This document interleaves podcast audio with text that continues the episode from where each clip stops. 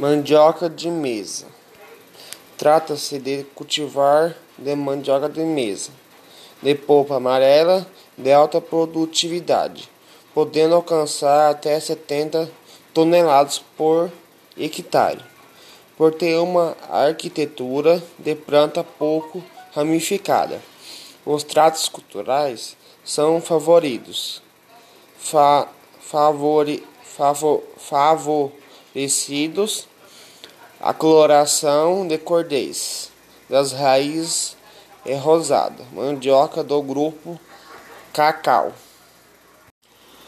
Mandioca para a indústria. A raiz da mandioca é utilizada para elaborar uma série de produtos amiláceos, farinhas, amidos, amidos naturais ou modificados. A fração amilácea extraída proporciona a fécula de consumo direto em alimentos, biscoitos, bolos, pudins, molhos ou industrial, alimentos processados, textéis, papel, tintas e medicamentos.